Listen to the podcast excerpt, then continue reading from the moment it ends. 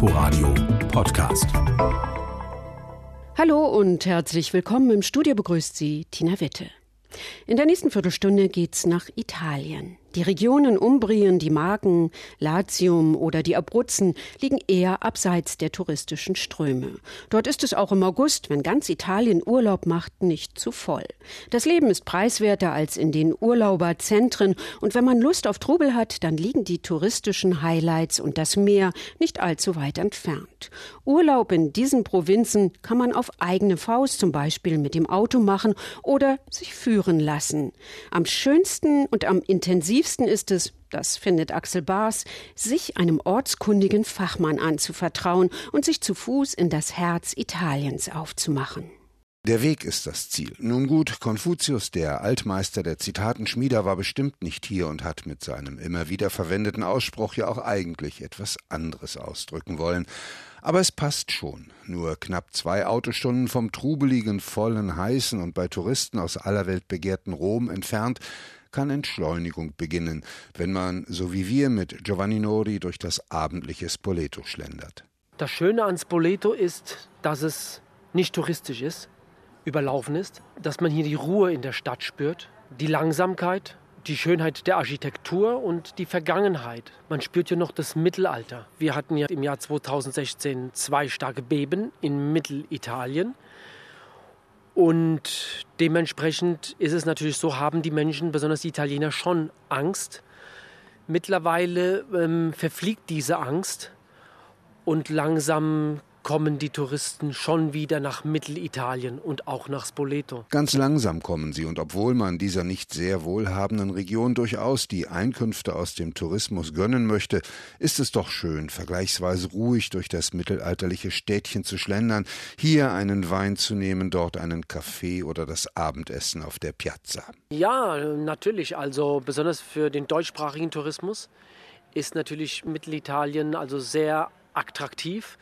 Denn äh, wenn man ein Cappuccino für 1 Euro bekommt und ein Pastagericht schon ab 6 Euro, dann lohnt es sich schon, also diese Trattorias und diese Locandas zu besuchen und zu genießen. Doch essen und trinken und zwar gut werden wir später. Zunächst einmal wollen wir ja etwas von der Gegend sehen. Der alte Geheimrat Goethe wandelte auf seiner Italienreise schon durch Spoleto und über den mächtigen Aquädukt, den Ponte del Tori, dieses wohl bekannteste Bauwerk der Stadt. Und Hermann Hesse schrieb 1911 an seine Frau, Spoleto ist die schönste Entdeckung, die ich in Italien gemacht habe. Aber bereits vor ihnen, wenn auch aus anderen Gründen, war hier der heilige Franziskus unterwegs, Franz von Assisi. Dessen Weg werden wir immer wieder kreuzen. Der Franzisco ist der bekannteste Heilige Italiens. Von einem Extrem ins andere, denn wie wir wissen, ist der heilige Franziskus ein Sohn einer reichen Familie gewesen, der dann mit seiner Familie gebrochen hat. Der Franziskusweg, den laufen wir teilweise. Wir gehen über die Sabiner Berge. Wir gehen so gut wie überhaupt keinen Asphalt. Das macht diese Reise von Assisi nach Rom sehr, sehr interessant. Wenngleich wir Assisi auslassen, meistens voll, und abseits ist es sowieso schöner. Keine Touren aller Jakobsweg, wo man vor lauter Wanderern den Weg kaum noch sieht. Ich bin dann mal weg. Bei Giovanni und seinen Touren heißt das, ich bin dann mal da. Nicht eingepfercht in einer Masse, sondern in einer überschaubaren Gruppe, nicht gehetzt, sondern gewandert, nicht belehrt, sondern im Gespräch informiert. So geht's bei ihm. Giovanni Nori führt seine Gruppen für den Münchner Reiseveranstalter Hauser über Wege, die er selbst Schritt für Schritt erkundet hat. So, schaut mal dort hinten. Das ist unser Dorf, wo wir heute Nacht übernachten werden. Das ist Labro. Da ist unser Albergo Diffuso. Und wir sind in diesem Moment sind wir noch in Umbrien. Wir laufen gleich in die Region Latium hinein. Und wir haben circa noch eine Stunde ganz gemütlich zu laufen. Dieses Dorf war verlassen, da hat so gut wie niemand mehr gelebt. Die ganzen Menschen sind ausgewandert in alle Herren Länder. Labro, ein Bergnest auf gut 600 Meter Höhe, verwinkelte Gassen, ein Kastell, Wohnhäuser, nicht nur in der Mittagszeit ein ruhiger Ort. Nichts los in Labro, so schien es noch vor Jahren. Die Älteren starben weg, die Jüngeren zogen weg, keine Perspektive für die, die nicht weg konnten oder wollten. Glücklich derjenige, der sein Haus noch rechtzeitig verkaufen konnte. Zum Beispiel an einen erfolgreichen belgischen Architekten, der sein Geld mit allerlei zeitgemäßen Bauten, aber auch mit der Rekonstruktion alter Gemäuer gemacht hatte. Er kaufte Häuser, setzte sie instand, er selbst spricht lieber von renovieren und vermietete sie an Urlauber. Albergo diffuso ist der italienische Begriff für diese Art des Urlaubsortes. Hoteldorf scheint die zutreffende Übersetzung zu sein. Die Gästezimmer befinden sich im Ort, verteilt in unterschiedlichen Häusern, Rezeption und Gemeinschaftsbereich in einem Hauptgebäude. Die dagebliebenen Einwohner sahen in dem Bauvorhaben auch für sich eine Chance, da weiter zu wohnen, wo seit Jahrhunderten ihre Vorfahren gelebt hatten. Kommt erst ein Urlauber, kommt auch der nächste und der übernächste, und die Dorfbewohner haben auch wieder ein Einkommen. So wie Romano, dem es gelang, sein Haus umzubauen zu einem, fast könnte man schon sagen, Feinschmecker-Restaurant. Ristorante Alcoluna heißt es jetzt und Romano präsentiert stolz sein Menü. Als Vorspeise Pizzicotti, das ist Brotteig in kleinste Fetzen gezupft, mit viel Tomatensauce angerichtet. Danach hausgemachte Nudeln mit Trüffeln, dazu etwas Kaninchenfleisch und als Hauptgericht Suino Nero Sabino, köstliches Schwein aus der Region. Später dann führt Romano in seinen Keller, tief unter dem Restaurant, das sein Großvater als Fleischerei geführt hatte und wo er seine Schätze aufbewahrt und reifen lässt. Eine Grotte, rund 1000 Jahre alt, unter dem Kastell von Labro. Hier lagert er seine Schinken und die Wurst, aber auch seine Weine, zum Beispiel einen Montepulciano, Jahrgang 1929, oder aber auch Raritäten aus der Zeit Napoleons.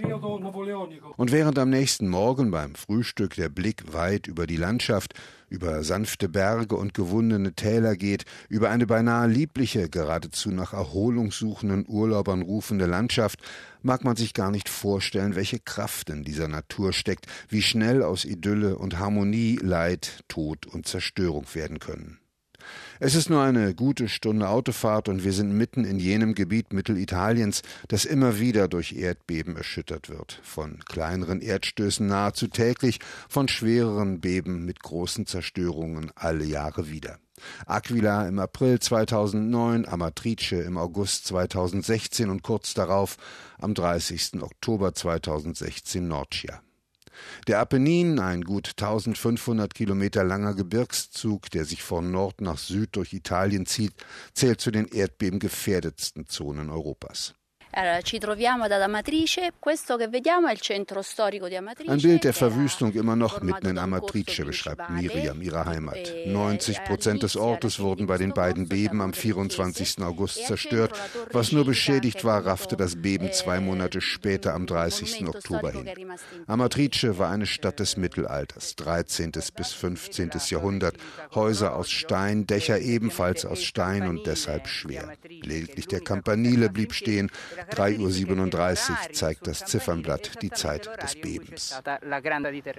Es wird noch viel Zeit ins Land gehen, bis Amatrice und die anderen in Mitleidenschaft gezogenen Orte wieder aufgebaut sind, wenn überhaupt, denn nach wie vor versickern Teile der nicht gerade sehr üppigen staatlichen Hilfsgelder in dunklen Kanälen. Die Mafia, so heißt es, profitiert vom Schutttransport. Mit Hilfe von privaten Initiativen wird in Amatrice das neue Zentrum aufgebaut, viel Holz, Erdbeben sicherer. Und um Touristen, die trotz oder auch wegen der Zerstörungen kommen und die natürlich nicht ins Zentrum, die Zona Rossa dürfen, wenigstens etwas zu bieten, gibt es auch schon einige Lokale, die die einst weltbekannte Pasta al Amatrice anbieten. Wir verlassen Amatrice und sind bald wieder in einer Landschaft von solch ursprünglicher Schönheit, dass man nicht glauben kann, dass auch hier immer wieder die Erde bebt. Allerdings gibt es hier auch kaum Häuser, nur Berge, Blumen, kaum Bäume.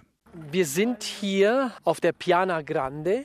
Die Piana Grande ist bekannt für das Blütenmeer. Ende Juni und geht bis Anfang Juli. Mit Kornblumen, mit Raps, mit Mohn, mit den Linsen wir sind ja ungefähr auf 1500 Meter. Castelluccio di Norcia ist bekannt für seine sehr guten Linsen in ganz Italien. Und das alles, was ihr hier seht, ist der Nationalpark der Monti Sibillini. Die Monti Sibillini ist ein wunderschönes Gebirge, wo man sehr schöne Wanderungen machen kann.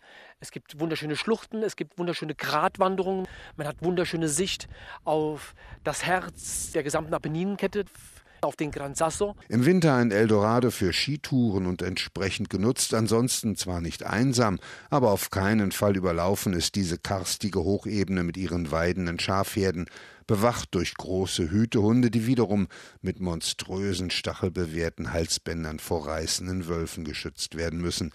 Die gibt es nun mal in einem ihrer letzten natürlichen Lebensräume in Europa wenngleich kaum eine Autostunde weiter von all dem schon nichts mehr zu spüren ist in Ascoli Piceno. Willkommen in Ascoli Piceno, meine kleine, aber wunderschöne Stadt. Wir sind nicht so weit von Abruzzen, wir liegen im Süden der Region Marken. Wir sind nur ein paar Schritte von San Benedetto del Tronto, die Palmenriviera. Ascoli Piceno ist eine Stadt, wo so viele Baudenkmäler und Sehenswürdigkeiten aus jeder Epoche, aus jeder Zeit äh, sich befinden und deswegen so interessant. Piazza del Popolo, darf ich kurz sagen, Piazza del Popolo, das ist Travertinstein und das ist unser typischer Stein. Eine Stadt voll von Palazzi aus dem 13. Jahrhundert, gotischen Kirchen, Renaissance-Baudenkmälern. Die Picener, vermutlich nach einem Specht so genannt, den sie als Stammestier verehrten, die Picener gründeten die Stadt, später wurde sie römisch, dann kamen die Goten, die Langobarden und schließlich für drei Jahrhunderte die Staufer. Eine halbe Stunde bis zum Meer und dann mit noch nassen Haaren wieder rein in diese quirlige, wunderschöne Provinzhauptstadt mit ihren Cafés, Märkten und Plätzen aus eben diesem Travertingestein, gerne das Florenz der Marken genannt, allerdings ohne die horrenden Preise, die der Tourist in der Toskana zu zahlen hätte. Dabei zählt die Piazza del Popolo wohl zu einem der elegantesten Plätze Italiens. Wer in südwestlicher Richtung aus dem Nationalpark des Gran Sasso hinausfährt, kommt in die weite Ebene des Agnene-Tals. Agnene-Tal, ganz wichtig, zum Beispiel die großen Imperatoren wie Kaiser Nero, Kaiser Trajan, haben hier ihre Wochenendvillen bauen lassen und haben sich auch schon damals, vor 2000 Jahren, vom Stress ihrer Arbeit hier in diesem Tal erholt. Und zogen damit andere römische Patrizierfamilien an. Rom ist nur 70 Kilometer entfernt und doch war es noch ruhig hier. So ruhig, dass der junge Benedikt von Nursia um das Jahr 500 rum hier in eine Höhle zog und sie zu seiner Einsiedelei machte. Drei Jahre lang lebte er hier zurückgezogen, dann gründete er in einer der Nero-Villen ein Kloster. Wir sind im Kloster von Heiligen Scholastica, das erste Benediktinerkloster in der Welt. Benedikt lebt in Subiaco für ungefähr 30 Jahre und er hat hier 13 Kloster gegründet. Von diesen ersten 13 Kloster nur eins noch geblieben, das ist genau, wo wir jetzt sind. Paolo Lozzi ist Lehrer, hat in Deutschland studiert, zeigt jetzt in seiner Freizeit die Abtei, die Keimzelle des Benediktinerordens und Erklärung ist notwendig, um sich durch die unterschiedlichen Bauteile zurechtzufinden. Über Jahrhunderte wurde immer wieder etwas verändert, ergänzt, neu gebaut, was aber alles nichts an der Schönheit und der Erhabenheit der Abtei ändert. Von dieser Kirche nur die Fassade ist noch sichtbar, weil die jetzige Kirche genau in den gotischen Kirche gebaut worden ist. So die neuklassizistisch umschließt die gotische Kirche. Ja? Für die Farbe natürlich weiß und auch weil sie eine leuchtende Kirche ist, das können wir sagen. Ja? Dank des Fenster oben links und rechts. Wir haben Licht bis Abend. Auch die Freske sind in byzantinische Malereien, 9. Jahrhundert auch. Von hier können wir den ganzen Glockenturm bewundern. 30 Meter tausend Jahre alt. Gotik, Renaissance, Romanik, wem viel dann doch vielleicht zu viel ist, der schlängelt sich im Anjenetal auf gut tausend Meter einen Berg hinauf, geht vom Parkplatz noch eine Treppe hinauf. Die Einwohner dieses Bergnestes sagen, sie wohnen drei Meter über dem Himmel und trifft dörfliches Leben auf der Piazza. Wir sind hier in Cervara di Roma. Das liegt auf einem wunderschönen Berg. Wir sind ungefähr auf 1000 Meter Höhe. Wunderschöne Sicht auf das Anjenetal und auf die Berge der Römer. Die Musik ist hier was ganz Besonderes, denn hier kommt der große Komponist Ennio Morricone her. Und hier gibt es natürlich das, was in Italien sehr wichtig ist. Eine wunderschöne Piazza seht ihr hier mit den ganzen Menschen. Und eine wunderschöne Bar, wo man also seinen Kaffee trinkt und wo man hier redet und diskutiert über La Vita, das Leben. La Vita, das Leben. Nicht nur hier auf der Piazza kann es schön sein, in Mittelitalien, in den Provinzen Marken, Abruzzen, Umbrien und Latium, mit Blick über Berge und Täler und Klöster, entschleunigt und doch der großen Stadt so nahe. Axel Baus über seine Reise in Mittelitalien. Mehr Informationen finden Sie online unter inforadio.de slash unterwegs. Danke fürs Zuhören und noch ein schönes Wochenende wünscht Tina Witte. Inforadio Podcast.